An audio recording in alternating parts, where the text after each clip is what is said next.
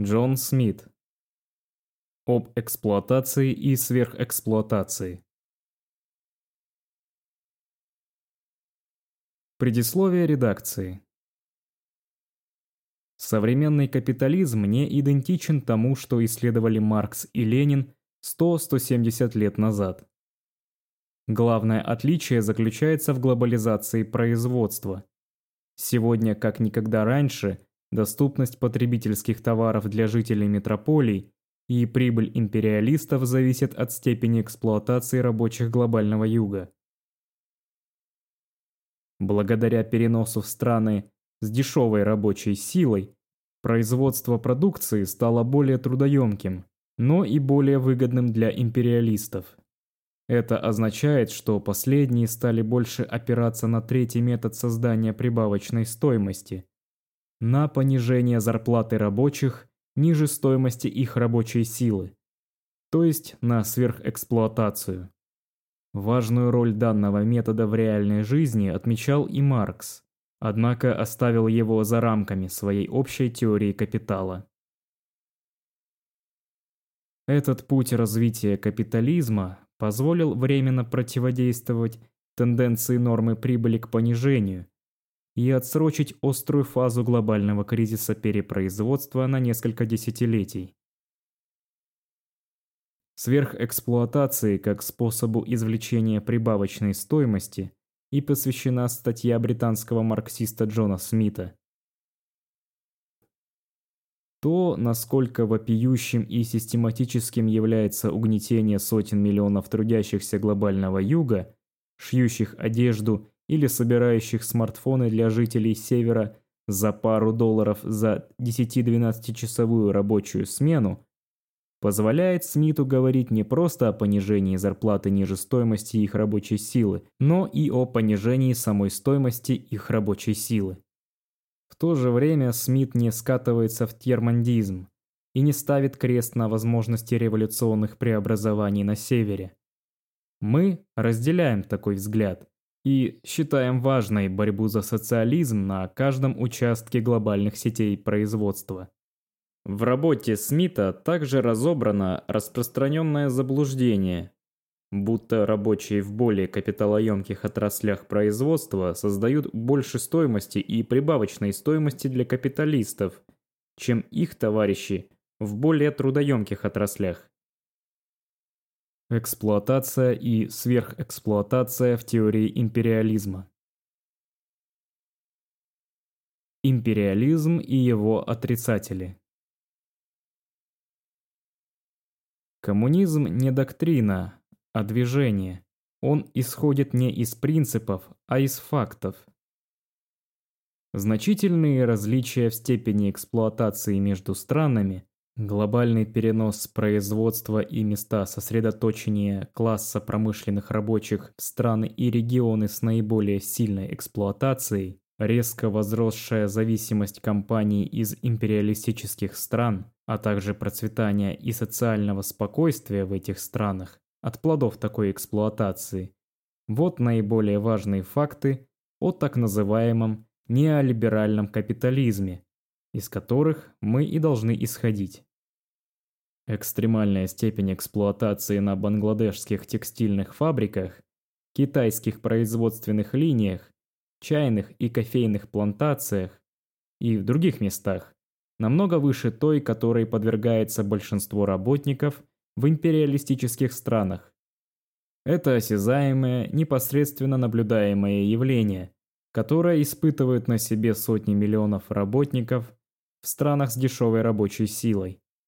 Нам не нужна теория, чтобы знать это. Достаточно лишь снять шоры и раскрыть глаза. Но нам нужна теория, если мы хотим понять увиденное и разобраться с вытекающими из этого последствиями. Это не противоречит фундаментальному постулату закона стоимости Маркса. Зарплата своей формой скрывает в сущности эксплуататорские отношения между капиталистом и наемным работником или принципу материалистической диалектики. Противоположность между сущностью и явлением является законом во всех динамических системах, содержащих в себе противоречия. То, что выявляет империализм и сверхэксплуатацию моментально, даже если видимое является лишь верхушкой айсберга, это именно систематическое нарушение равенства между пролетариями и, соответственно, систематическое нарушение закона стоимости. В эпоху глобализированного производства, даже более чем на предыдущих этапах империалистического развития капитализма, работники не являются одинаково мобильными и не могут равным образом свободно продавать свою рабочую силу тому, кто предложит за нее больше других. Устранение препятствий на пути потоков товаров и капиталов через национальные границы подстегнуло процесс перенос производства в страны с дешевой рабочей силой. Но военизированные границы и возросшая ксенофобия повлияли на миграцию рабочих из этих стран противоположным образом. Поток мигрантов не был полностью остановлен, но это создало на его пути препятствия и укрепило уязвимое положение мигрантов, статус людей второго сорта. Таким образом, промышленные предприятия свободно пересекают границу между США и Мексикой и с легкостью проходят сквозь стены европейской крепости, равно как и производимые на них товары и владеющие ими капиталисты. Но работающие на этих предприятиях люди не имеют права прохода. Это пародия на глобализацию, мир без границ для всего и всех, кроме трудящихся. Глобальные различия в уровнях зарплат между империалистическими и развивающимися странами, которые зачастую превышают 10 к 1 и никогда не падают ниже 3 к 1, и которые в значительной степени обусловлены сдерживанием свободного перемещения рабочей силы, предоставляют искаженное отражение глобальных различий в степени эксплуатации. Проще говоря, это соотношение между стоимостью, создаваемой работниками, и тем, что они получают в виде зарплаты. В течение четверти века осуществляется крупномасштабный перенос производства в страны с дешевой рабочей силой, который привел к глобальному финансовому кризису, а его драйвером стал глобальный трудовой арбитраж то есть сокращение производственных расходов и увеличение прибыли путем замены относительно высокооплачиваемых работников в своей стране на низкооплачиваемых работников за рубежом, и такая стратегия становится все более популярной. Этот перенос производства свидетельствует именно о том, что и прибыли компаний со штаб-квартирами в Европе, Северной Америке и Японии и стоимость любого вида финансовых активов, являющихся производными от данных прибылей, и уровень жизни граждан этих стран стали сильно зависеть от повышенной степени эксплуатации работников в странах с дешевой рабочей силой. Поэтому неолиберальная глобализация должна быть признана новой империалистической стадией развития капитализма, в которой империализм определяется его экономической сущностью – эксплуатацией живого труда Юга капиталистами Севера. Вместо подавления империализма и сближения вечно развивающихся стран с развитыми происходит следующее. Империализм сегодня проявляет себя в подобной апартеиду глобальной системе расизма, национального угнетения культурного унижения, милитаризма и государственного насилия. В этой системе форменным издевательством является формальный статус людей как свободных граждан своих стран и мира, а также превращение их стран в резервуары рабочей силы для транснациональных корпораций и их поставщиков, которые можно сверхэксплуатировать для обогащения. Ничто из этого не скрыто от взоров. Откровенно эксплуататорский характер апартеидного капитализма в Южной Африке был точно таким же. Обнаженным, неприкрытым, очевидным для всех, кто имеет глаза. И также происходит и с империалистическим капитализмом 21 века. Систематическое нарушение равенства между пролетариями оказывает глубинное влияние на глобальное действие закона стоимости. И как может быть иначе, когда отношения стоимости являются общественными? Систематическое нарушение равенства между пролетариями – неопровержимый факт, равно как и наличие в степени эксплуатации, которая из этого необходимым образом следует. И тем не менее, многие марксисты догматично настаивают на том, что отношения стоимости в современной глобальной экономике идентичны тем, которые исследовал Маркс на примере идеализированного рынка, стремясь создать общую теорию капитала. И что ни одна из использованных им с этой целью упрощающих предпосылок не нуждается в пересмотре. Теория Маркса предоставляет ключевой инструментарий, необходимый для выявления эксплуататорских и антагонистических отношений, спрятанных за ширмой свободы и равенства между покупателем и продавцом. Но здесь мы имеем дело с извращенной инверсией этого. Использованием теории Маркса не с целью выявить скрытое, а с целью скрыть то, что хорошо видно любому, хоть и не искушенному в теории, зато непредвзятому наблюдателю. Марксистское отрицание империализма происходит в разных формах. Уильям Робинсон и Дэвид Харви открыто заявляют о том, что эпоха империализма закончилась, и этот термин устарел. Многие другие уходят от данной темы, как только могут. Но, когда это становится невозможным, они избегают называть империализм по имени, предпочитая успокаивающие эфемизмы, вроде «центр» и «периферия» или «развитые» и «развивающиеся». Примером может послужить Роберт Бреннер, для которого глобальный перенос производства страны с дешевой рабочей силой означал огромное, но зачастую избыточное наращивание производственных мощностей на мировом рынке, которое имеет тенденцию сдавливать глобальные цены и прибыли. Но не новый источник сверхприбылей для американских и европейских ТНК. Есть и те, кто продолжает характеризовать глобальную капиталистическую экономику и ее ведущие фирмы и страны как империалистические, но отрицает актуальность и даже существование различий в степени эксплуатации. Глобальная классовая война, статья в журнале Catalyst, является свежим примером последнего из этих трендов. В ней Рама Васудеван критикует две недавно изданные книги, в том числе и одну мою, за признание реальности сверхэксплуатации и за попытки ее теоретически осмыслить. По ее собственным словам, цитата, «Недавно был выдвинут тезис, что развитые капиталистические страны извлекают сверхприбыли, подвергая работников на периферии сверхэксплуатации. В этих формулировках американский империализм систематически подвергает работников в США и работников в Бангладеш, Китае и Мексике эксплуатации различной степени. Американский работник сталкивается с более низкой степенью эксплуатации, и эта пониженная степень зависит от сверхэксплуатации работников во второй группе стран.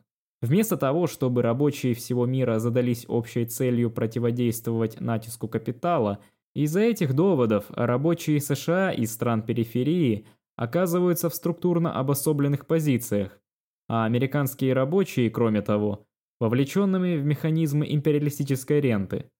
Несмотря на неточность формулировок, зависит от структурно обособленной и механизмы империалистической ренты можно интерпретировать по-разному. Подразумевая под США, США и другие империалистические страны, с оговоркой, что фраза «работники в Бангладеш, Китай и так далее» относится непосредственно к полумиллиарду или около того людей, работающих в низкооплачиваемых звеньях глобальной цепочки создания стоимости, а также с дополнением, что эта глобальная итерация политики «разделяй и властвуй» имеет совершенно иную динамику во времена кризиса, как сейчас. Это вполне честно резюмирует мою позицию. Что она противопоставляет этому? Цитата. По мере того, как корпоративный капитал под руководством США расширяет и стягивает свою сеть транснационального контроля, чтобы прямо или косвенно эксплуатировать дешевую рабочую силу в Латинской Америке, Азии и Африке, он получает в свое распоряжение значительно больший трудовой резерв, из которого можно извлекать прибавочную стоимость и заявлять на нее свои права. Доступ к этому громадному и растущему трудовому резерву, а также обострение конкуренции между работниками внутри него позволяют корпоративному капиталу США повысить общую степень эксплуатации. В этом заключается истинное значение глобальной экспансии американского корпоративного капитала и глобального трудового арбитража. Что такое общая степень эксплуатации? Имеет ли она в виду среднюю по всему миру? Если так, то это подразумевает наличие в мире различных степеней эксплуатации. Или она имеет в виду, что существует лишь одна общая степень эксплуатации, и любые отклонения от нее являются мизерными и незначительными. Васудеван избегает этих очевидных вопросов, хотя следующий пассаж говорит о том, что она склоняется ко второму варианту. Цитата. Сторонники тезиса о сверхэксплуатации правы, указывая на абсолютное ухудшение жизни и уменьшение средств к существованию трудящихся на периферии. Они также правильно привлекают внимание к влиянию роста глобальной резервной армии трудящихся, находящихся на службе у корпоративного капитала. Но реальное значение глобализации капитала заключается в том, что она послужила опорой для роста глобальной степени эксплуатации. Иными словами, подвергаются или нет работники на бангладешских текстильных фабриках или китайских производственных линиях большей степени эксплуатации, чем работники в империалистических странах. Это не важно. Это не имеет никакого значения. Это не нужно принимать в расчет. Нам не следует даже спрашивать об этом, ведь это бы противопоставило интересы низкооплачиваемых работников на периферии и интересы работников в США. Это любопытный аргумент.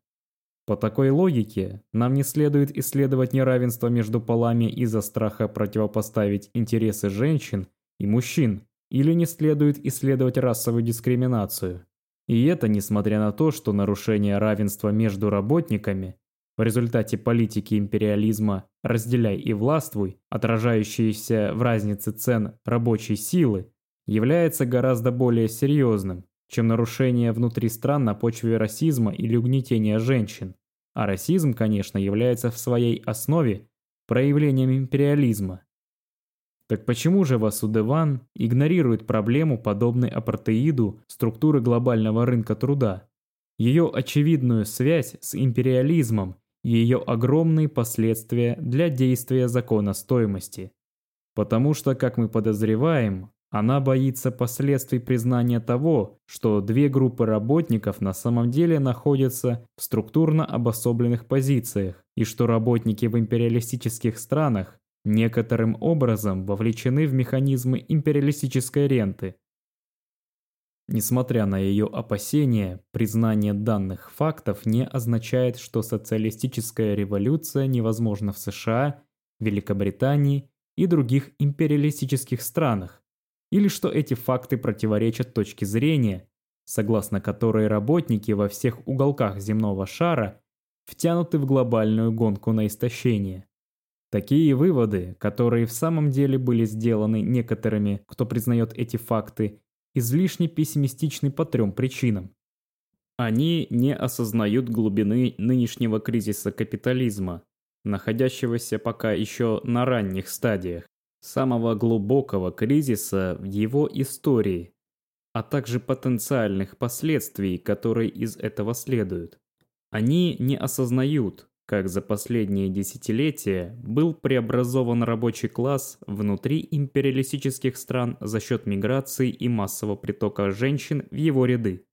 И они недооценивают потенциал революционных достижений в странах Юга, в качестве катализатора возникновения революционного интернационализма в империалистических странах. Но на самом деле осознание этих фактов помогает нам понять, почему революционный путь столь труден и почему стихийная экономическая борьба, попытки работников защитить или улучшить свое положение внутри капиталистической системы вместо того, чтобы вести политическую борьбу за ее свержение, идет именно к подчинению буржуазной идеологии, как Ленин утверждал в «Что делать?». Буржуазная концепция производительности против марксистской. Один важный аспект. То, как Васудеван отрицает империализм, отличает ее риторику от риторики ее единомышленников. Пока она избегает озвучивать мнение, преобладает ли более высокая степень эксплуатации в странах с дешевой рабочей силой или нет, другие не столь скромны. Найджел Харрис следующим образом выразил мнение, разделяемое марксистскими оппонентами теории зависимости. Цитата. При прочих равных, чем выше производительность труда, тем выше заработок работника, поскольку у него или у нее выше расходы на воспроизводство, и тем более эксплуатируемым он или она является. То есть, тем большую долю производимого им продукта присваивает наниматель. Развивая тему, Алекс Калиникас утверждал, цитата, «Высокооплачиваемый работник э, вполне может подвергаться большей эксплуатации, чем низкооплачиваемый, так как первый создает большую прибавочную стоимость относительно своей зарплаты, чем последний. Действительно, есть основания считать, что преимущественно более высокие зарплаты, выплачиваемые западным работникам, отражают более высокие затраты на их воспроизводство, в частности, расходы на образование и повышение квалификации, составляющие часть этих затрат, делают рабочую силу более высококвалифицированной, а тем самым более производительной и более эксплуатируемой по сравнению с рабочей силой из третьего мира. Поскольку все, кроме самых высокооплачиваемых работников, тратят всю свою зарплату на потребительские товары, то зарплата и затраты на воспроизводство являются синонимами. Одно нельзя использовать для объяснения другого. Это часть его аргументации, тавтология, которая ничего не объясняет. Среди затрат на воспроизводство работников в империалистических странах он придает особую важность затратам на образование и повышение квалификации. Их влияние на способность этих работников генерировать прибавочную стоимость, как он утверждает, столь велико, что им нужно меньше времени, чтобы возместить куда большую стоимость своей рабочей силы, чем менее производительным и менее высокооплачиваемым работникам в странах с дешевой рабочей силой, и поэтому их эксплуатируют больше. Но почему американские и британские работники стоящие у конвейеров, медсестры, водители грузовиков и так далее, должны быть намного более умелыми, чем их мексиканские или китайские коллеги, понять сложно. Ему и его единомышленникам следовало бы задуматься над мудрыми словами Маркса. Различие между сложным и простым трудом, между квалифицированным и неквалифицированным трудом отчасти основывается просто на иллюзиях или по меньшей мере на различиях, которые давным-давно перестали быть реальными и продолжают существовать лишь как традиционные условности, отчасти на более беспомощном положении известных слоев рабочего класса, вследствие чего они не в состоянии, как другие, добиться оплаты своей рабочей силы по ее стоимости. Как мы увидим, в основе аргумента Калиникаса лежат путаница между определениями производительности через потребительные стоимости и меновые стоимости и последующее воспроизведение под видом марксистской буржуазной концепции производительности, которая затем служит краеугольным камнем для попыток во имя марксистской теории стоимости отрицать не только значимость сверхэксплуатации в низкооплачиваемых звеньях глобальных цепочек создания стоимости – но и даже ее существование. В результате абсурдно большая разница в зарплатах должна казаться нормальной, стать естественным следствием неравномерного развития стран. а вовсе не частью распространяющейся сверхэксплуатации или чем-либо значимым для борьбы за классовое единство. Также в результате должна стать невообразимой мысль о том, что возросшие после Второй мировой войны зарплаты, пенсии, бесплатные медицинские услуги и так далее могли хотя бы отчасти оказаться результатом классовой борьбы, внутренней и внешней, которая заставила капиталистов в империалистических странах пойти на уступки. А ведь это бы означало более низкую степень эксплуатации, чем в странах, где экономическая борьба трудящихся наталкивается на дуло пулеметов и военную диктатуру. Корни особого внимания Калиникаса к квалифицированному труду восходят к работе Майкла Килдрена, одного из основателей международной социалистической тенденции, которую поддерживали Калиникас и Харрис. Килдрен утверждал, цитата, «Если и есть одно выдающееся различие между британскими и индийскими рабочими, оно заключается в разной степени их культурного богатства. От британского рабочего можно ожидать, что он умеет читать и водить машину. Он или она, как правило, будут способны обращаться с большим количеством разнообразных инструментов и концепций, а также реагировать на широкий спектр раздражителей, основываясь скорее не на личном опыте, а на своих знаниях. Индийский рабочий – нет. Расходы на их эффективное содержание, их стоимость должна отражать эту разницу.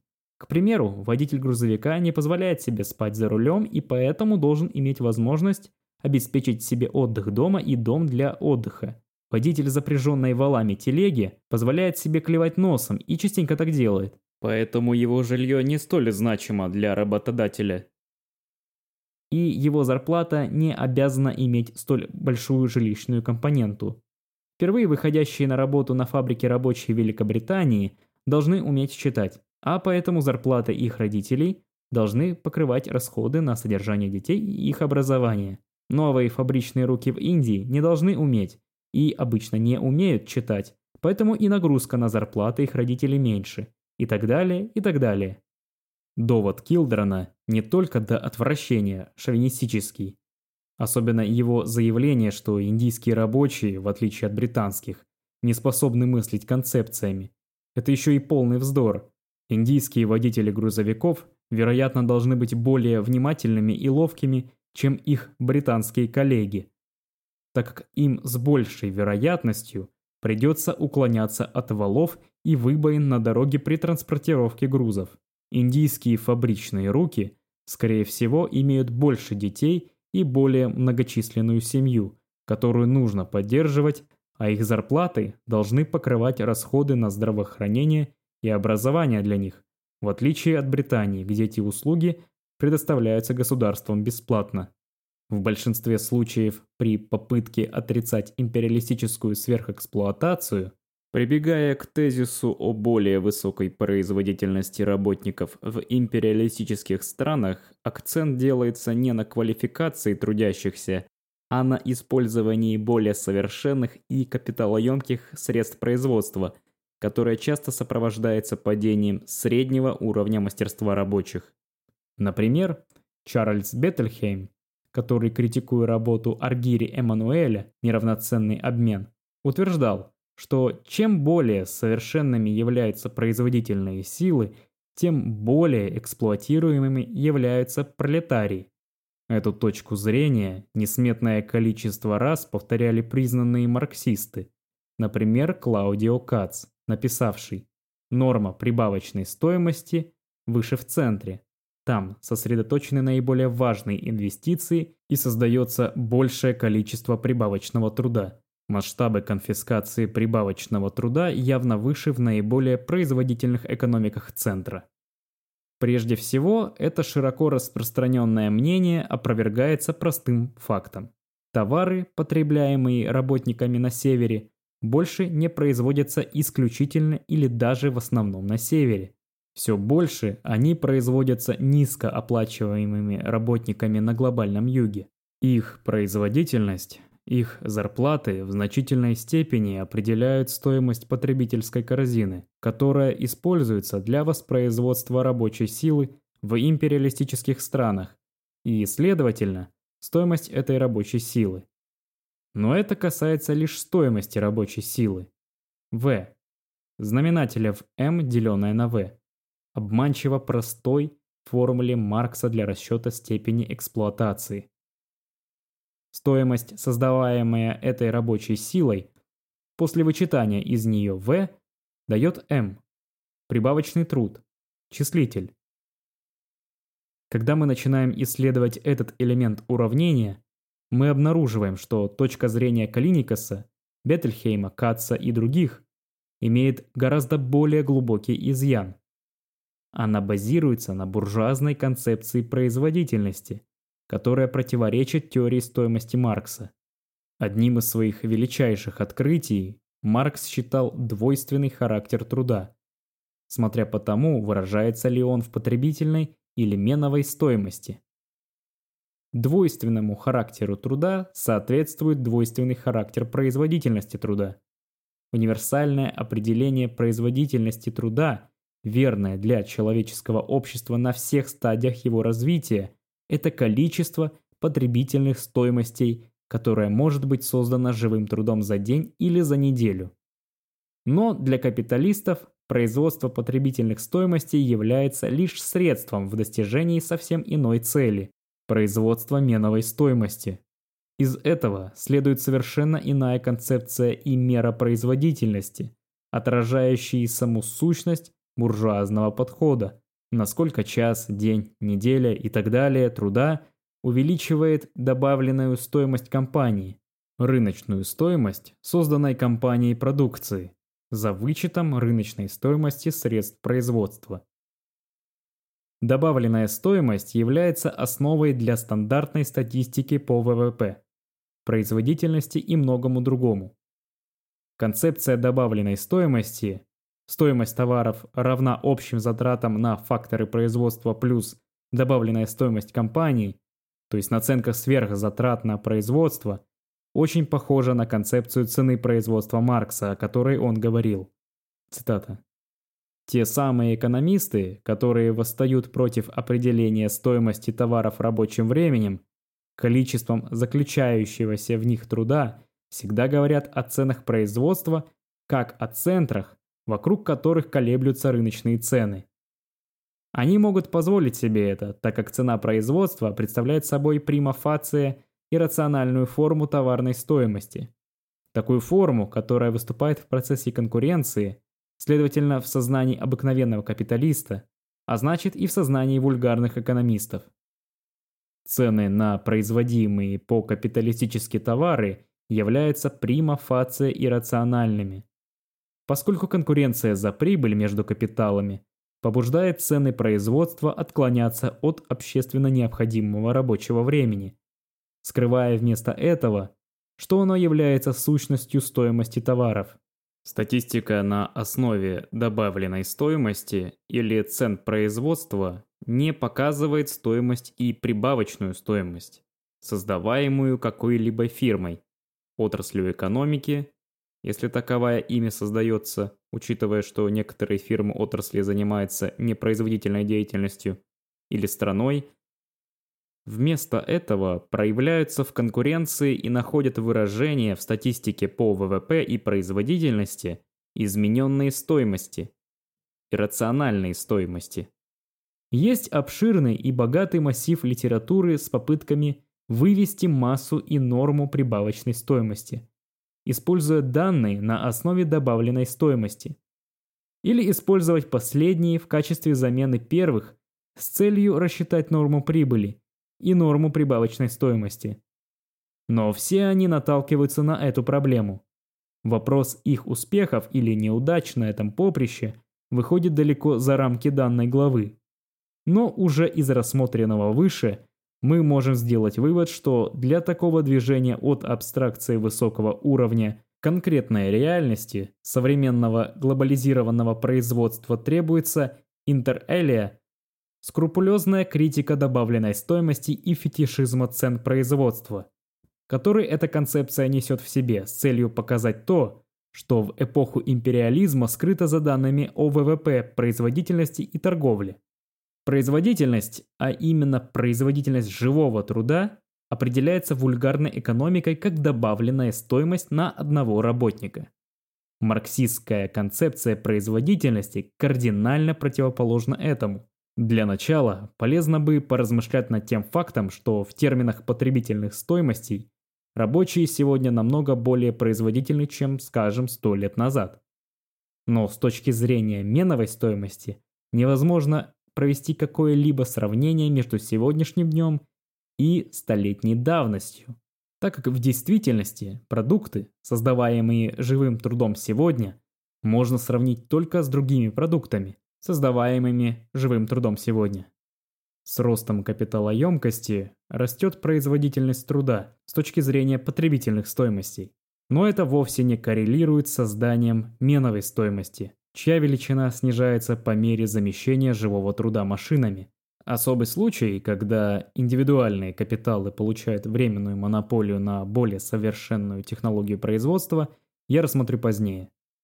Это противоположно позиции Калиникаса и Каца, что рабочие в высокотехнологичных, то есть капиталоемких отраслях промышленности производят больше стоимости и, следовательно, являются более эксплуатируемыми, чем рабочие в отраслях менее технологичных.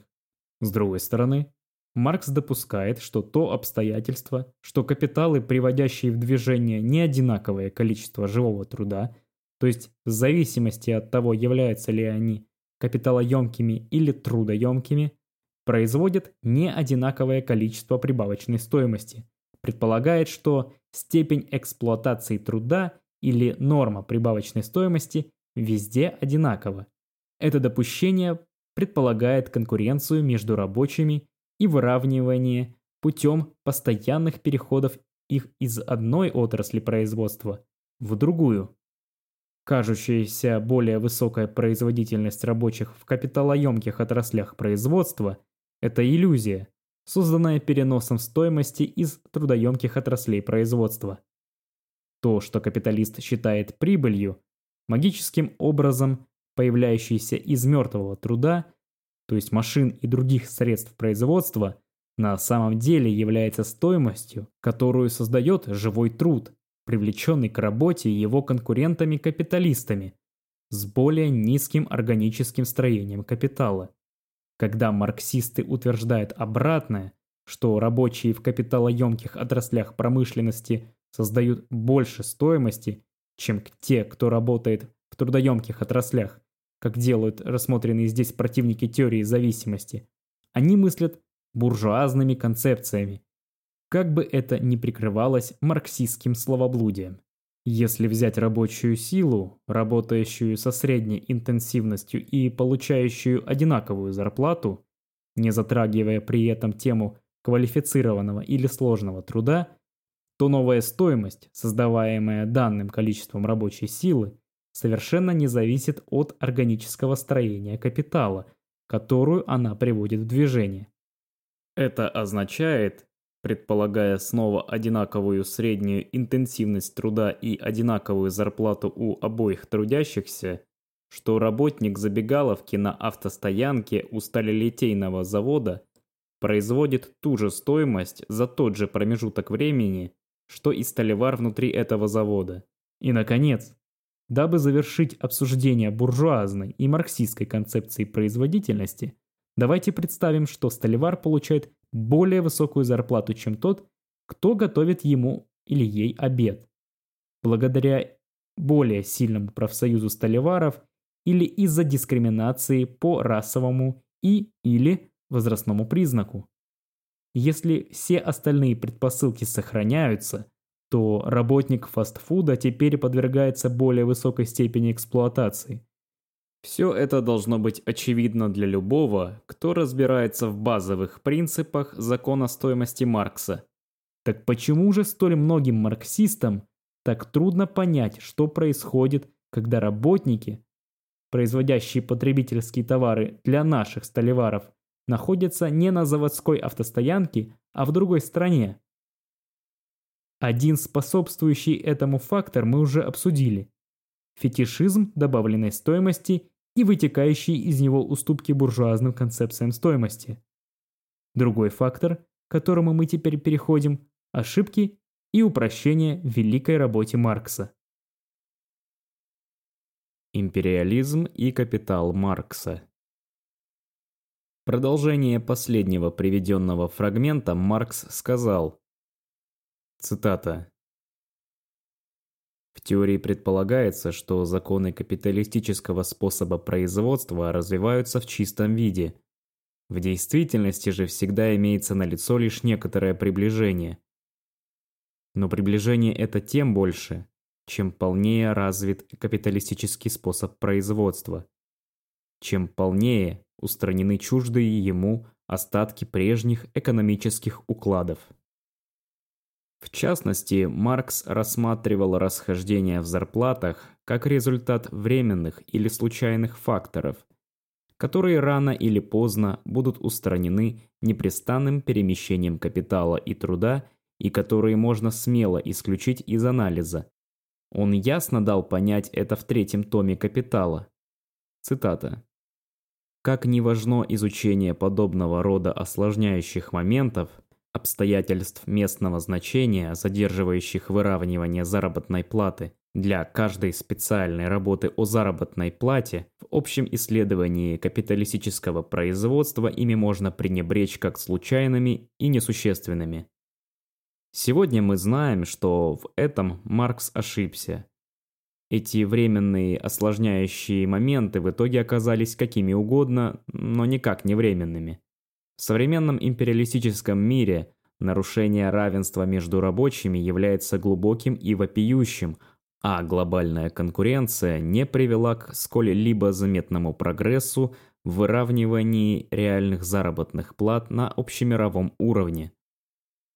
Маркс убедительно показал, почему империализм был необходимым условием для расцвета капитализма, но не мог предвидеть, что империалистическая эволюция капитализма приведет к тому, что угнетение стран станет неотъемлемой частью отношений между капиталом и трудом, как отметил Энди Хиггинботтом. Цитата. Отношения наемного труда существуют не только между капиталом и трудом, но и между капиталом севера и трудом юга, в этом смысле классовая эксплуатация сливается с расовым или национальным угнетением. Рабочий класс угнетенных наций третьего мира, глобального юга, систематически получает ниже стоимости рабочей силы рабочего класса угнетающих стран первого мира или глобального севера. Так происходит не потому, что рабочий класс юга производит меньше стоимости, а потому что его больше угнетают и эксплуатируют. Вот основная причина, почему в «Капитале» Маркса нет теории сверхэксплуатации или, что то же самое, теории империализма.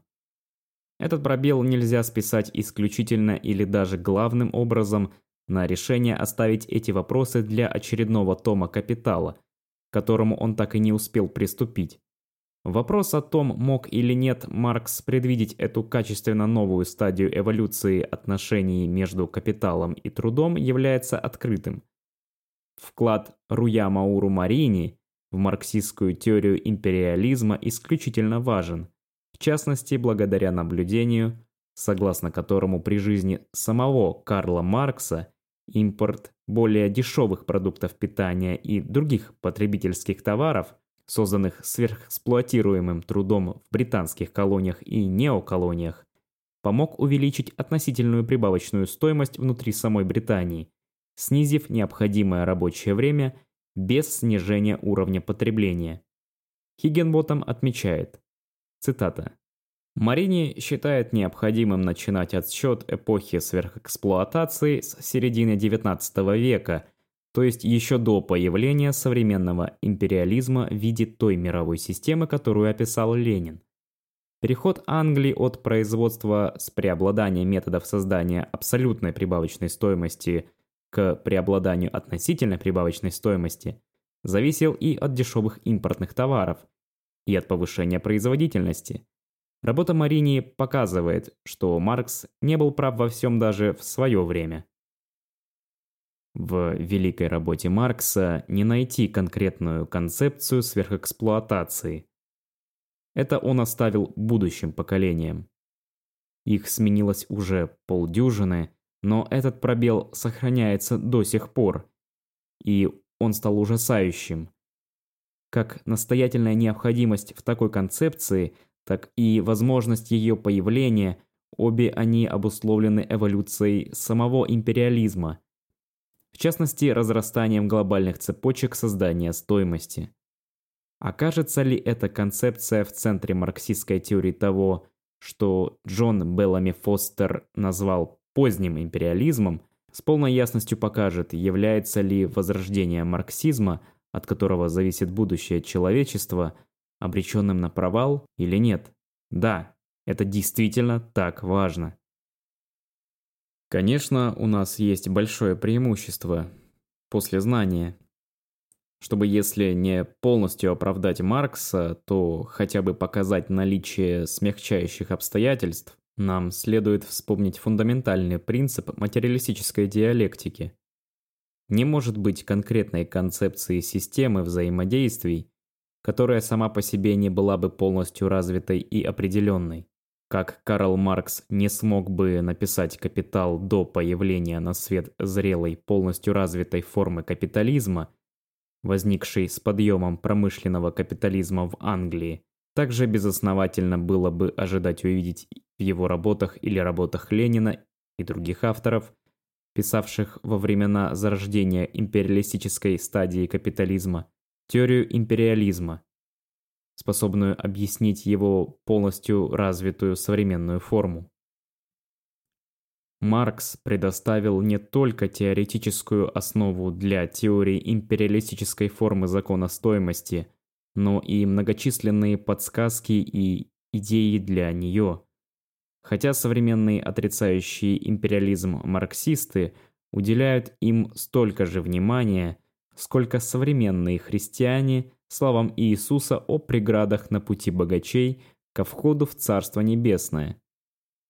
Эта аналогия весьма уместна. Наши отрицающие империализм марксисты относятся к капиталу как к священному писанию, однако же игнорируют в нем то, что находят неудобным. В первом томе «Капитала» Маркс в глубочайших подробностях проанализировал два способа, которыми капиталисты стремятся повысить степень эксплуатации. Один способ – удлинить рабочий день, тем самым увеличивая абсолютную прибавочную стоимость.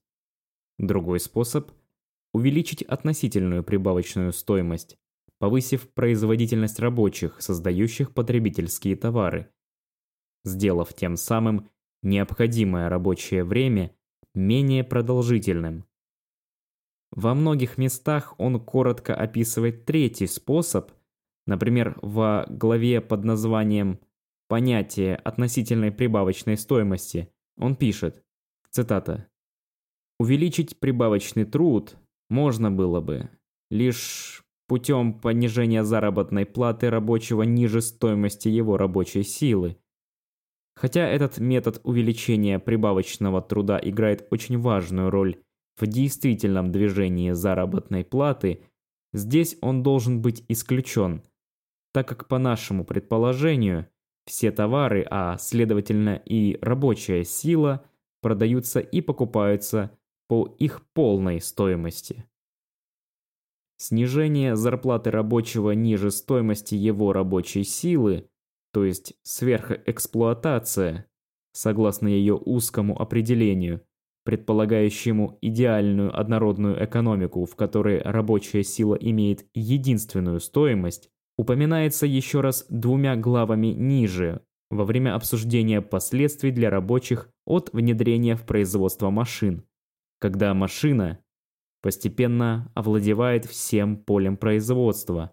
Часть рабочего класса которую машина превращает таким образом в излишнее население, наводняет более доступные отрасли промышленности, переполняет рынок труда и понижает поэтому цену рабочей силы ниже ее стоимости. Здесь Маркс говорит об эпизодической, секторальной безработице, возникающей в результате механизации новой отрасли промышленности. Но ее актуальность и для современной эпохи едва ли нуждается в отдельном упоминании. Огромная часть рабочего класса глобального юга оказалась лишней из-за неспособности современных методов производства впитать достаточное для сдерживания роста безработицы количество труда, и одно только это создает мощную силу, снижающую цену их рабочей силы ниже ее стоимости. Хотя мы пока еще даже не учли насильственное подавление свободного передвижения трудящихся, а также гораздо более жесткие по отношению к трудящимся режимы и политические репрессии, широко распространенные в странах с дешевой рабочей силой. Еще до того, как мы установим точную связь между зарплатой, стоимостью рабочей силы и степенью эксплуатации, это уже примафация свидетельствует о том, что стоимость рабочей силы занижалась в южных странах гораздо жестче, чем в северных. Настолько, что более низкая стоимость рабочей силы навязана этим рабочим бесповоротно. Также это является убедительным доказательством того, что различия в зарплатах по большей части определяются факторами, не зависящими от производительности рабочих, такими как отсутствие системы соцобеспечения, структурная безработица и репрессивные по отношению к трудящимся режимы. Маркс не только оставил в стороне проблему снижения зарплаты ниже стоимости, но и сделал еще одно абстрактное допущение, которое хоть и является необходимым для общего исследования капитала, но нуждается в ослаблении, если мы собираемся анализировать нынешнюю стадию развития капитализма. Цитата. Различия норм прибавочной стоимости в различных странах, то есть национальные различия в степени эксплуатации труда, для настоящего исследования не имеют значения. Таким образом, два ключевых для теории современного империализма аспекта – международные различия в стоимости рабочей силы и степени эксплуатации были явно исключены Марксом из его общей теории, разработанной в «Капитале». Поэтому неправ был Анвар Шах, заявляя, что разработка закона стоимости в «Капитале» содержит все необходимые элементы для его экстраполяции на уровень международного обмена. Степень эксплуатации. Норма прибавочной стоимости. В рамках данного эссе норма прибавочной стоимости – синоним степени эксплуатации. Эти термины взаимозаменяемы. Но их единство сохраняется только на высоком уровне абстракции. Другими словами, только если мы делаем несколько существенных допущений. Во-первых, для этого требуется исключить разницу между производительным и непроизводительным трудом. Все товары, потребляемые при выполнении задач, связанных с обращением титулов собственности и их защитой, включая живой труд, являются производственными расходами, накладными. Эти затраты несут капиталисты в сфере производства. Они забирают на себя часть их прибавочной стоимости и снижают прибыль. Такие функции, какими бы необходимыми они ни были, в капиталистическом обществе являются общественной формой потребления. Они вычитаются из общей массы богатств, то есть совокупного общественного капитала, совокупной массы потребительных стоимостей в товарной форме, в отличие от капиталов в сфере производства, которые увеличивают эту массу. Поскольку охранники, банковские клерки, юристы и другие непроизводительные работники не создают ни стоимости, ни прибавочной стоимости, то в их случае некорректно говорить о норме прибавочной стоимости. Однако их рабочий день все равно делится на необходимый труд, время, которое требуется для компенсации общественно необходимого рабочего времени – овеществленного в их потребительской корзине, то есть стоимость их рабочей силы, и прибавочный труд, величину, на которую их рабочий день превышает стоимость их рабочей силы. Иными словами, Эти работники, за исключением тех, кто получает сверхвысокие зарплаты, подвергаются эксплуатации. Такое положение сохраняется для каких бы задач не использовался их прибавочный труд. Для производственных или нет, или даже если бы он растрачивался впустую. На непроизводительные задачи, задачи, связанные с обращением титулов собственности, от рекламы до финансов и безопасности, приходится солидная часть современной империалистической экономики. Они вычитаются из совокупной массы прибавочной стоимости, которую капиталисты извлекают из живого труда, задействованного в производстве, то есть в сельском хозяйстве и промышленности в широком их понимании, снижая массу прибавочной стоимости, доступную для распределения в виде прибыли в любой форме. Во-вторых, норма прибавочной стоимости применяется только к живому труду, используемому капиталистом для производства товаров либо на правах найма за зарплату, либо на правах владения работником, как при капиталистическом использовании рабов. Самозанятые работники не производят прибавочной стоимости. Если они получают меньше стоимости своего продукта, то они подвергаются неэквивалентному обмену. Нанятые на капиталистических основаниях работники составляют подавляющее большинство экономически активного населения в империалистических странах. Но в большинстве стран Африки, Азии и Латинской Америки это не так, как отметил Пол Суизи. Цитата. Степень эксплуатации на периферии всегда была и остается намного более высокой, чем в центре. Для любых практических целей степень эксплуатации в центре можно приравнять к норме прибавочной стоимости. Иначе обстоят дела на периферии, где лишь малая часть рабочей силы используется предприятиями капиталистической промышленности в качестве наемных работников – а значительно более высокая доля рабочей силы эксплуатируется прямо или косвенно землевладельцами, торговцами и ростовщиками, в основном в сельской местности, хотя и в городах тоже. Здесь вся или основная масса прибавочного продукта, извлекаемая из рабочих, не занятых в капиталистической промышленности, коммерциализируется и смешивается с капиталистически произведенной прибавочной стоимостью так, что их невозможно различить.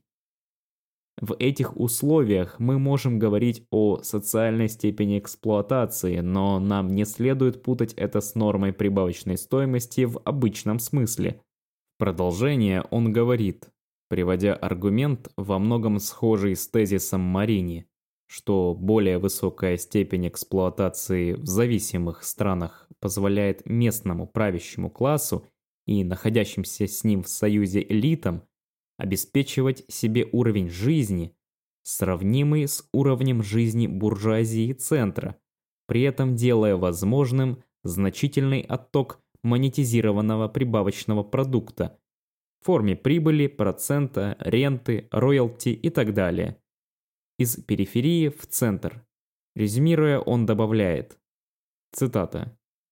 На противоположной стороне от крайне высокой и часто продолжающей расти степени эксплуатации на периферии находится более низкая и относительно стабильная во времени норма прибавочной стоимости в центре. Есть две основных и взаимосвязанных причины для этого.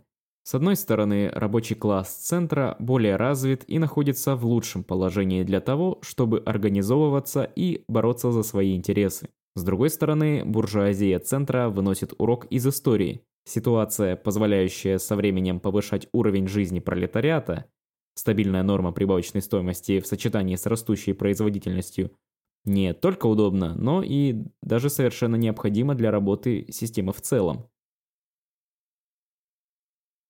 Написанные почти 40 лет назад, эти слова актуальны и по сей день.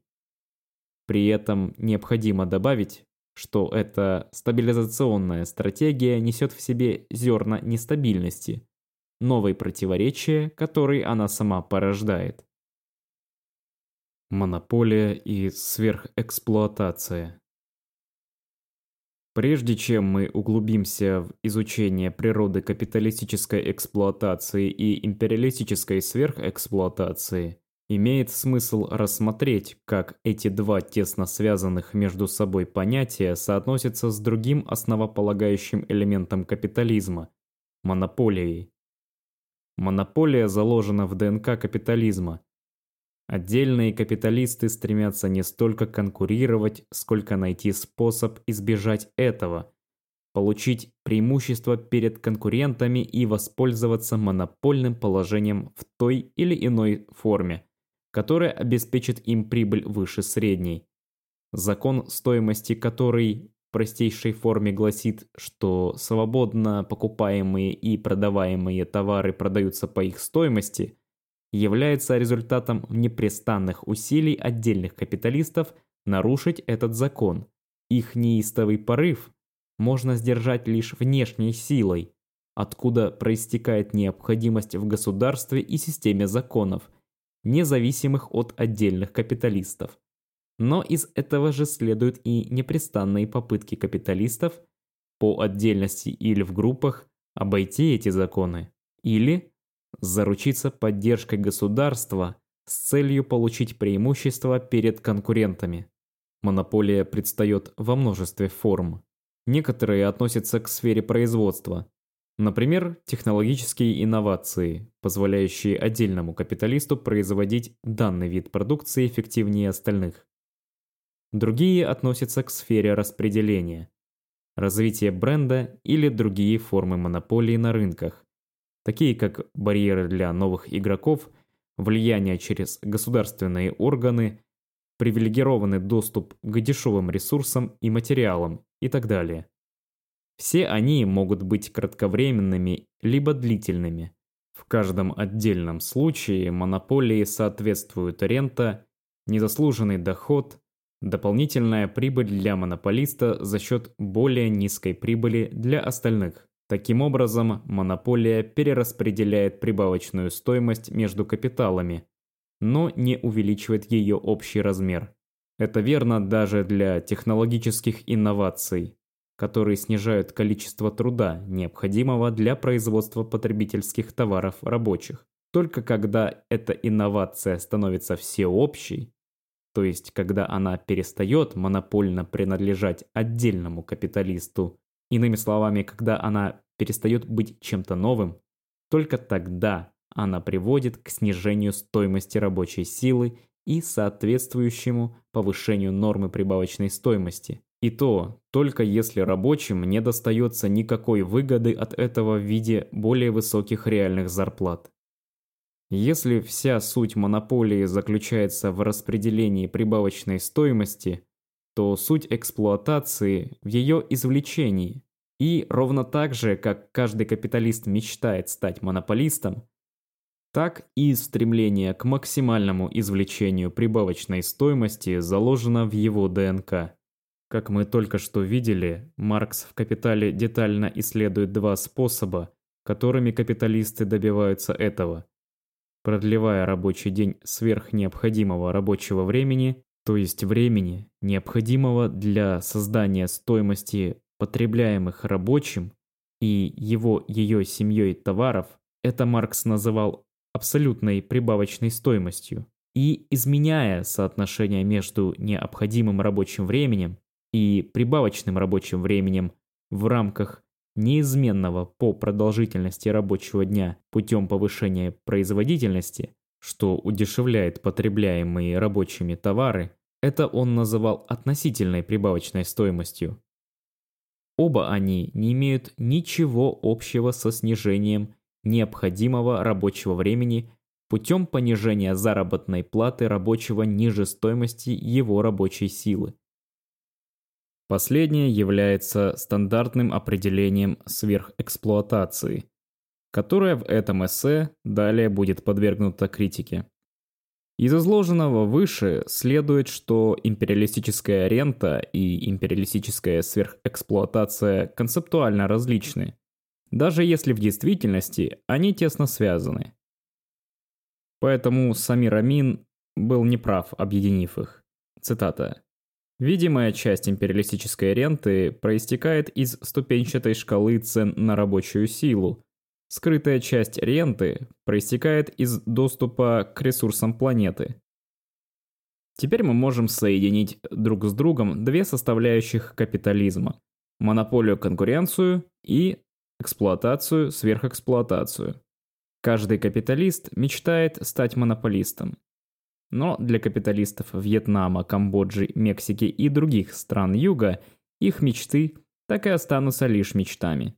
У них нет иного выбора, кроме как полагаться исключительно на извлечение прибавочной стоимости из своих собственных работников, сверхэксплуатируя их, насколько это возможно, и даже за рамками возможного, или вернее, удовлетворяться тем, что остается после того, как монополисты и империалисты заберут свою долю. Напротив, империалистический и монополистический капитал имел возможность делиться частью монополистической ренты и империалистической ренты со своими работниками, чтобы купить общественное спокойствие и расширить рынок для своих товаров, а также имел средства для финансирования государственных расходов на мягкую силу и жесткую силу с целью укрепить свое господство над зависимыми странами. Если понятий абсолютной и относительной прибавочной стоимости Маркса недостаточно для объяснения реалий эксплуатации в сетях современного глобального производства, то что нам нужно кроме этого? В двух словах, теоретическая концепция сверхэксплуатации. Но прежде чем мы сможем приступить к разработке концепции сверхэксплуатации, нам нужна более глубокая и богатая концепция эксплуатации – Марксистская теория эксплуатации. Стоимость рабочей силы. Кажущаяся простой формула степени эксплуатации m, деленная на v, при более пристальном рассмотрении оказывается вовсе непростой. Стоимость рабочей силы и стоимость ею создаваемая имеют между собой куда больше различий, чем обычно представляется. Тот факт, что числитель и знаменатель в формуле m, деленное на v, могут быть выражены простыми числами, отражающими две части одного и того же рабочего дня, степень эксплуатации является простым отношением одной части к другой, приводит к тому, что многие забывают, насколько сильно они отличаются друг от друга. Это проясняется, когда мы задаемся двумя элементарными вопросами. Что определяет стоимость рабочей силы что определяет, сколько стоимости создается рабочей силой. Рассмотрим эти вопросы по очереди. Стоимость рабочей силы определяется семью факторами. Первый фактор – плодородностью природы, то есть доступностью продуктов питания, строительных материалов и ее благоприятностью, потребностью в защите от непогоды и так далее.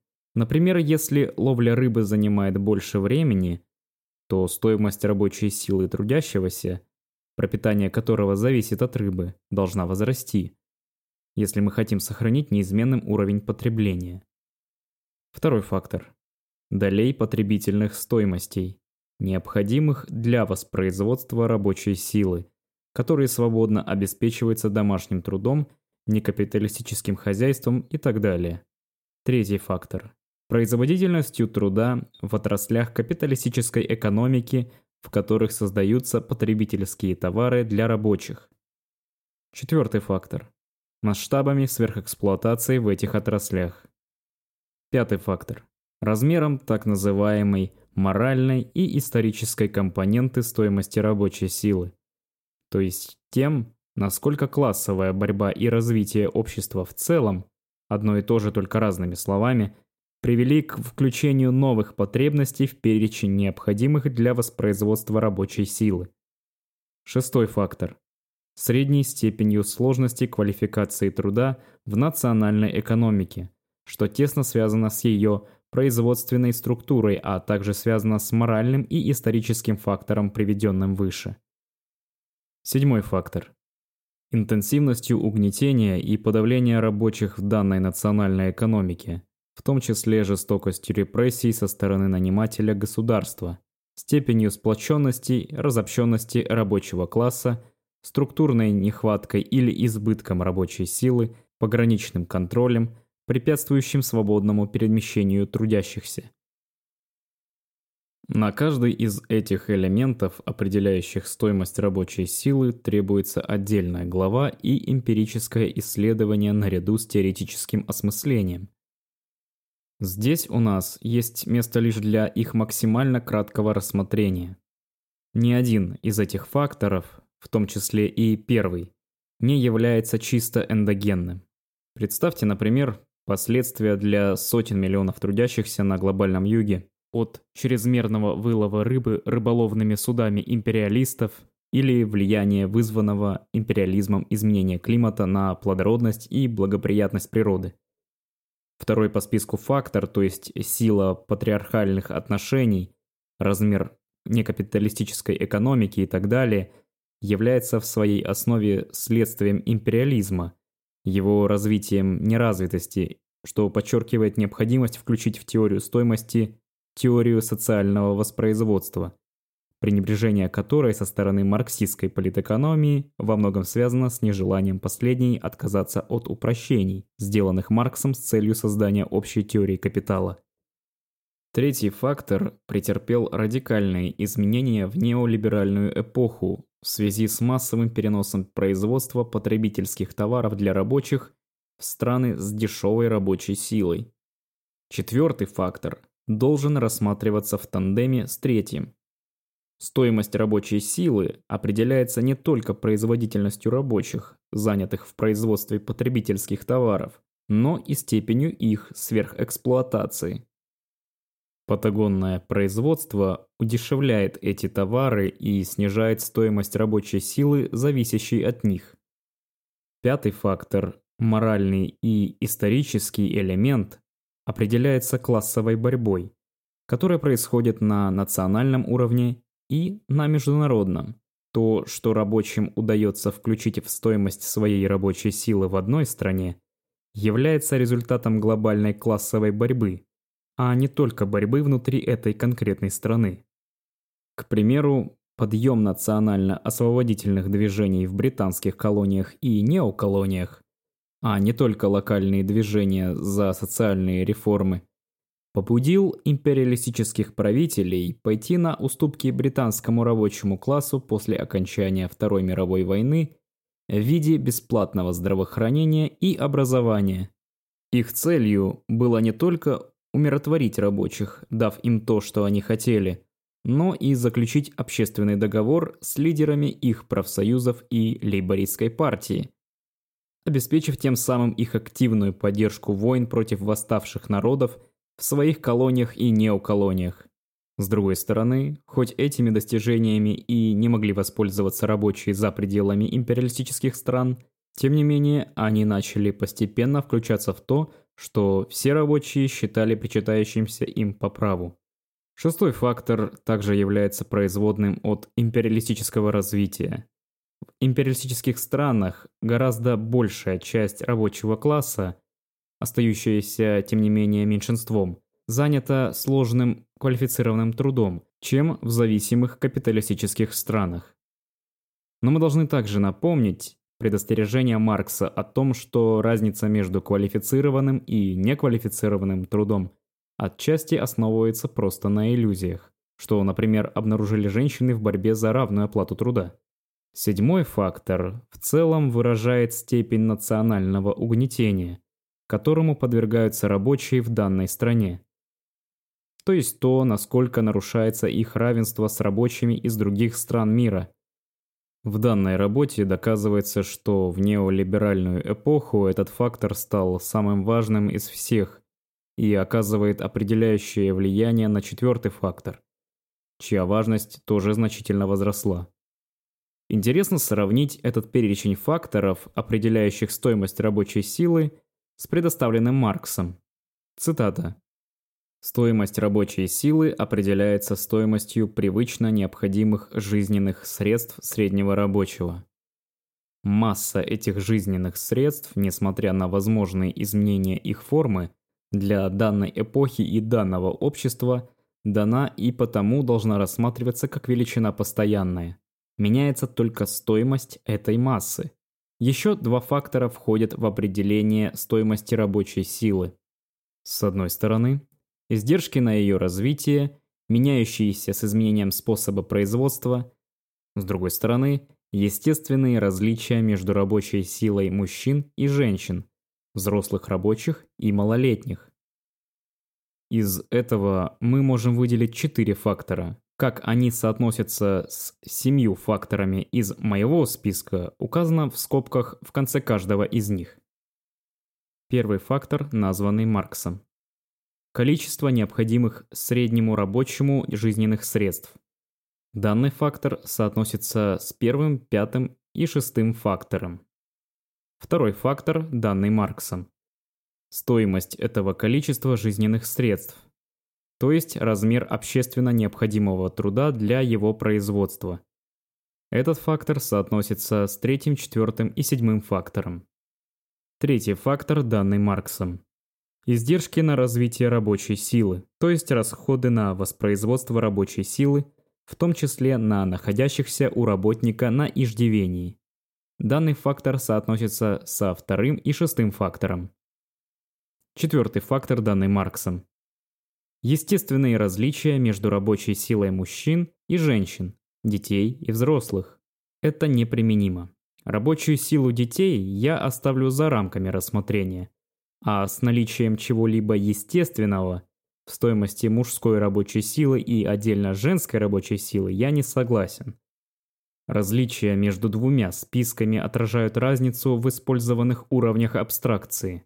С одной стороны, Марксом для создания общей теории капитала, с другой – мной в данной работе для создания теории стоимости империализма, а также они отражают эволюцию капитализма за 150 лет, прошедших с момента опубликования Марксом первого тома «Капитала». Понятно, что множество факторов определяет стоимость рабочей силы и что их относительные значения сильно меняются от одного исторического периода к другому и от одной страны к другой. Все это подчеркивает, почему наше понятие эксплуатации должно быть конкретным, актуальным и основанным на эмпирическом анализе, а не просто извлеченным из капитала Маркса без глубокого осмысления и механически перенесенным на современную империалистическую действительность, словно за последние полтора века не было никаких изменений. Марксистская теория эксплуатации. Стоимость, создаваемая рабочей силой. Теперь мы переходим к рассмотрению другого элемента в формуле степени эксплуатации, к m. В основе закона стоимости лежит принцип, вновь созданная ею, рабочей силой. Стоимость зависит не от ее собственной стоимости, а от продолжительности ее функционирования. Более того, как мы видели выше, стоимость, создаваемая рабочей силой в единицу времени, никак не зависит ни от стоимости этой рабочей силы, ни от ее производительности, ни от органического строения капитала, частью которого она является. Маркс неоднократно подчеркивал этот фундаментальный принцип во многих местах своей великой работы. Например, цитата. Рабочий день данной величины всегда выражается в одной и той же вновь произведенной стоимости. Как бы ни изменялась производительность труда и вместе с ней масса продуктов, а следовательно и цена единицы товара. Вновь созданная в 12-часовой рабочий день стоимость равна, например, 6 шиллингам. Хотя количество произведенных потребительных стоимостей изменяется вместе с производительной силой труда, и, стало быть, стоимость в 6 шиллингов распределяется на большее или меньшее количество товаров. Какие еще факторы, помимо продолжительности, оказывают влияние? Один из них – интенсивность труда. Рабочий, который работает вдвое быстрее своего коллеги, производит вдвое больше стоимости за тот же промежуток времени. Однако далеко не очевидно, что рабочие в империалистических странах работают интенсивнее трудящихся в странах с дешевой рабочей силой. Но даже если и так, то этот фактор уравновешивается тем, что в странах с дешевой рабочей силой, как правило, рабочий день и рабочая неделя более продолжительные. Таким образом, мы можем исключить этот фактор из нашего анализа и вслед за Марксом в приведенной выше цитате предположить одинаковую интенсивность всего живого труда. Другой фактор – уровень квалификации или навыков, что мы рассмотрели выше, разбирая несостоятельность аргументов отрицателей империализма.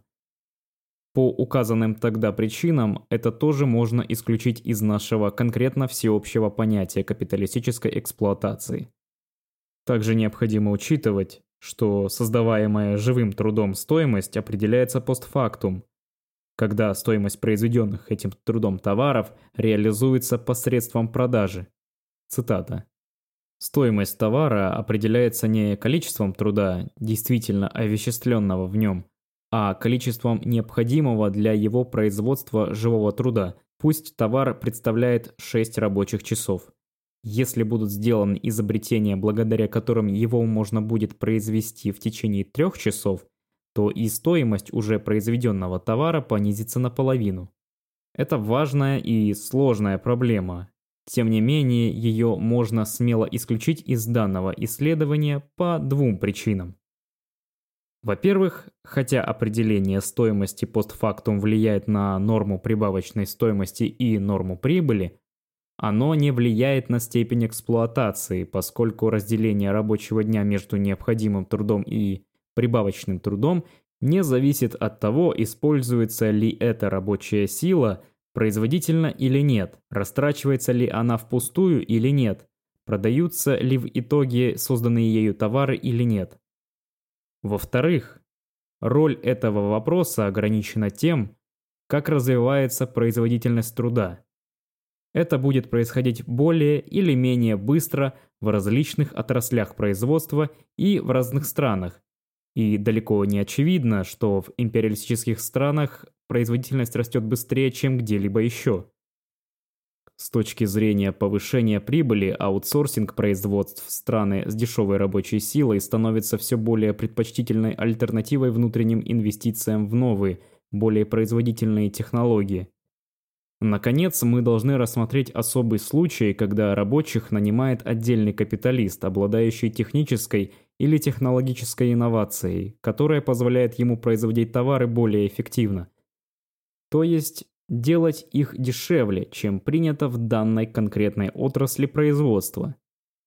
Маркс говорит, цитата, «Труд исключительно высокой производительной силой функционирует как умноженный труд, то есть создает в равные промежутки времени стоимость большей величины, чем средний общественный труд того же рода. На первый взгляд кажется, что это противоречит утверждению Маркса, что изменение производительной силы само по себе нисколько не затрагивает труда, представленного в стоимости товара. Один и тот же труд в равные промежутки времени создает равные по величине стоимости, как бы ни изменялась его производительная сила.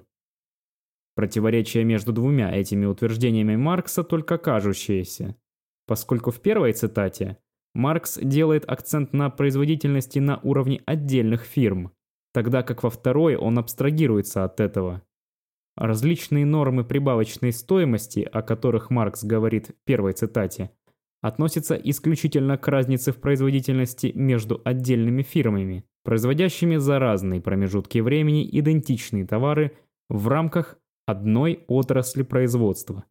Переносить эти различия в производительности между отдельными фирмами на целые отрасли с различным органическим строением было бы большой ошибкой, в корне неверной трактовкой теории стоимости Маркса. А ведь именно это и утверждают марксистские отрицатели империализма. Столь сильно стремятся они доказать, что Рабочие в передовых, капиталоемких отраслях промышленности производят больше стоимости за час работы и, что развивает этот тезис, в более развитых странах рабочие создают больше стоимости, чем в менее развитых, и, соответственно, являются столь же эксплуатируемыми.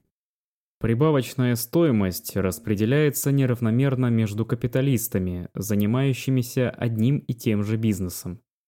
то есть производящими одни и те же товары. Стоимость, которую более производительный капиталист получит, продав товар, включает в себя дополнительную часть прибавочной стоимости за счет конкурентов, чья производительность в этой конкретной отрасли производства ниже средней.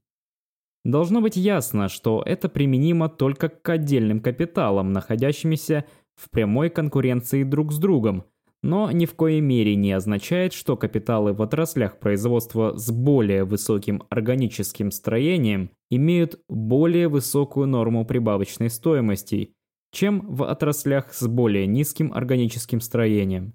Эту увлекательную и важную тему я рассматриваю более подробно в книге «Империализм в 21 веке», приходя к следующему выводу. Цитата. Предполагая труд средней интенсивности и сложности, вся рабочая сила, расходуемая рабочими, занятыми в менее производительных капиталах, в равной степени относится к общей стоимости даже если непропорционально большую часть этой стоимости захватывают более производительные капиталисты. Источником сверхприбылей более производительных капиталистов являются не его собственные более производительные рабочие, а прибавочный труд рабочих, нанятых технологически отсталыми капиталами. Таким образом, стоимость, создаваемая производительными рабочими в течение определенного временного интервала, не зависит от их производительности. Даже если захватываемая их нанимателями добавленная стоимость сохраняет высокую зависимость от нее. Это настолько фундаментальный тезис, что нужно повторить. Столевар, работающий на более технологически сложном оборудовании, не производит больше меновой стоимости. Он, она просто позволяют своему нанимателю захватить большую ее долю.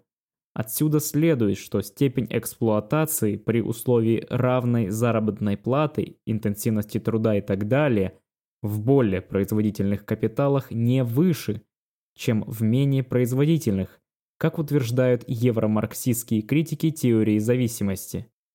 На основе приведенных упрощений и пояснений ясно, что ни один из семи ранее рассмотренных факторов, определяющих стоимость рабочей силы, не имеет никакого отношения к стоимости ею создаваемой. Даже если мы ослабим упрощение и учтем интенсивность, квалификацию и определение стоимости постфактум, ясно, что числитель и знаменатель в формуле степени эксплуатации определяются факторами, имеющими мало общего друг с другом, что наша маленькая простенькая формула m деленная на v намного сложнее, чем обычно представляется, и что результатом отсылок к степени эксплуатации, не учитывающих это должным образом, становилась плохая наука. Марксистская теория сверхэксплуатации Ранее в этой главе мы видели множество примеров постоянного вплетения феномена оплаты рабочей силы по ее стоимости и ниже ее стоимости в капитал в целом. То, как Маркс поставил вопрос о снижении заработных плат ниже их стоимости, соответствовало его общему анализу капитала – в котором он предполагал единую экономику и совершенную конкуренцию между капиталистами и между рабочими. Условия для того, чтобы все товары продавались по их стоимости, а рабочая сила имела одну единственную стоимость. Чтобы определить понятие сверхэксплуатации не на уровне капитала в целом, а на уровне современной глобальной капиталистической экономики – нужно существенно изменить формулировку Маркса. На глобальном уровне вопрос не столько в том, что зарплаты оказываются выше или ниже единой, общей стоимости, а в том, что стоимость рабочей силы, не только зарплата, занижается в некоторых странах, тогда как в других нет. Иными словами, ключевым является не столько нарушение стоимости рабочей силы из-за недостаточного уровня ее вознаграждения, а, как было подчеркнуто в начале этого эссе, нарушение равенства между рабочими, выражающееся в различных стоимостях их рабочей силы. Попытка Каца исправить концепцию Марини, заявив, что рабочая сила имеет различную стоимость в зависимости от места ее расположения, и что из-за этого концепцию оплаты рабочей силы ниже ее стоимости следует заменить более низким вознаграждением этого ресурса, уводит нас в никуда по двум причинам. Во-первых, если мы признаем, как нам и следует, что стоимость рабочей силы сильно различается между странами, тогда нам нужно ответить на вопрос, почему она так сильно различается. Во-вторых, Кац утверждает, что благодаря данной корректировке сверхэксплуатация становится незначительным несистемным явлением, который с равной вероятностью можно встретить как в странах центра, так и на периферии. Но это может быть верно лишь в случае, если мы соглашаемся с его утверждением, что размеры прибавочного труда явно выше в более производительных экономиках центра. Это тот же аргумент, что был выдвинут марксистами, отрицающими империализм, который мы рассмотрели ранее в этой главе. Аргумент, основанный на смешении определений производительности через потребительную и меновую стоимость. Другими словами, это не что иное, как буржуазная экономическая теория, приодетая под марксистскую. Как мы видели, Маркс несколько раз открыто исключал из своей общей теории капитала сдерживание зарплат ниже стоимости рабочей силы, каждый раз акцентируя внимание на важности этого в реальной жизни. Снижение стоимости рабочей силы за счет сдерживания уровней потребления, или, что то же самое, переноса производства в страны, где уровни потребления, а с ними и стоимость рабочей силы намного ниже, является отдельным, третьим способом увеличения прибавочной стоимости. И он приобрел исключительную важность в неолиберальную эпоху, став драйвером ее величайших преобразований и самым важным фактором роста нормы прибавочной стоимости, противодействуя тенденции нормы прибыли к понижению. Повторное открытие этой третьей формы прибавочной стоимости – это прорыв, позволяющий применить действующие концепции из капитала конкретной империалистической действительности. Это было сделано Энди Хиггинботом в статье к конференции 2009 года под названием «Третья форма увеличения прибавочной стоимости» в которой он опирался на наработки Марини. Он развил их в серии новаторских работ и статей. Фрагменты некоторых из них приводились в этом эссе. В своей работе 2009 года он писал, цитата, Маркс рассматривает три различных способа, которыми капитал может увеличивать прибавочную стоимость. Но только два из них он называет абсолютной прибавочной стоимостью и относительной прибавочной стоимостью. Третий механизм – снижение зарплат ниже стоимости рабочей силы – Маркс относит к сфере конкуренции и оставляет вне своего исследования. Эту идею он развивает в более поздних статьях.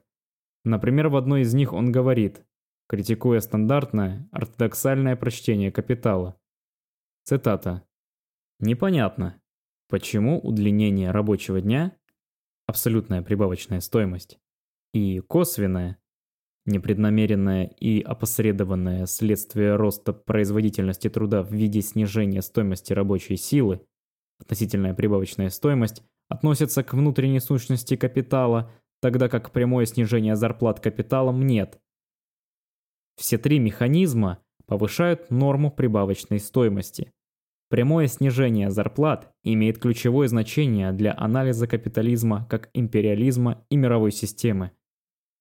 Монополистический порыв капиталистов, то есть желание присваивать прибавочную стоимость за счет других капиталистов, в сочетании с их неутолимой жаждой обладать трудом, который можно было бы сверхэксплуатировать, совместно диктует капитализму его внутренне присущую, неизбежную империалистическую направленность. Оба элемента, монополия и сверхэксплуатация, абсолютно необходимы для теории империализма. Определять империализм только через монополию однобоко и неверно и означало бы забвение другого, часто повторяемого определения Ленина.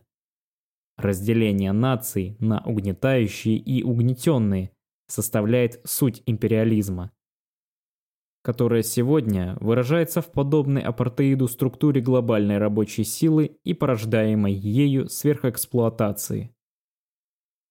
Если это так, то почему сверхэксплуатация не находится наряду с монополией в центре ленинской теории империализма и сложенной в работе «Империализм как высшая стадия капитализма»? Короткий ответ. Она находится в центре, и если вы будете искать, то вы ее найдете, хотя и в нераскрытом виде. На то были свои причины. Как показано выше, было бы неразумно ожидать найти в работах Ленина и других авторов во времен зарождения империалистической стадии капитализма теорию империализма, способную объяснить его полностью развитую современную форму. Сто лет назад отношения между империалистическими и угнетенными странами были в основном отношениями между капиталистическими и докапиталистическими общественными формациями, что резко контрастирует с сегодняшним миром, где капиталистические общественные отношения господствуют почти всецело, а отношения между империалистическими и угнетенными странами находятся практически полностью в рамках отношений между капиталом и трудом. Ленин не мог включить концепцию создания стоимости в рамках глобализированных производственных процессов, поскольку широкомасштабное проявление этого феномена – относится к более поздней стадии развития капитализма, чем та, в которой он жил. Эти обстоятельства привели к неизбежному разрыву между теорией империализма Ленина и теорией стоимости Маркса, который сохраняется до сих пор, хотя он вовсе не обязательно должен был сохраниться по сей день. В этом виноваты мы сами. Как сказал Ленин в предисловии к французскому и немецкому изданиям своей брошюры об империализме, гигантские сверхприбыли достаются горстке, особенно богатых и могущественных государств, которые грабят весь мир. Эти сверхприбыли проистекают из имперских привилегий, из монополистического нарушения эквивалентного обмена. Сверхприбыли империалистов могут принимать множество форм – от рабства и всех иных гнусных форм вымогательства, неприкрытого воровства и беззакония, или от сверхэксплуатации, при которой нарушение обмена происходит между капиталом и трудом. При посредничестве непосредственных нанимателей, местной буржуазии и так далее. В этом случае нарушается равенство между пролетариями, ключевое значение которого подчеркивалось в начале этого эссе. Неутолимая жажда капиталистов обладать трудом, который можно было бы сверхэксплуатировать, вместе с их постоянным желанием пожинать чужие плоды, нарушать принципы эквивалентного обмена между свободными агентами, создает импульс для империализма. Вот почему империализм нельзя свести к одной лишь монополии, или к перезрелости, гипертрофированности капитала, или каким-либо еще последствиям. Глобальный трудовой арбитраж – замена относительно высокооплачиваемых рабочих дома низкооплачиваемыми рабочими за рубежом, что является драйвером глобализации и глобального переноса производства, ставшими характерными чертами неолиберальной эпохи. Это проявление данного импульса в чистом виде.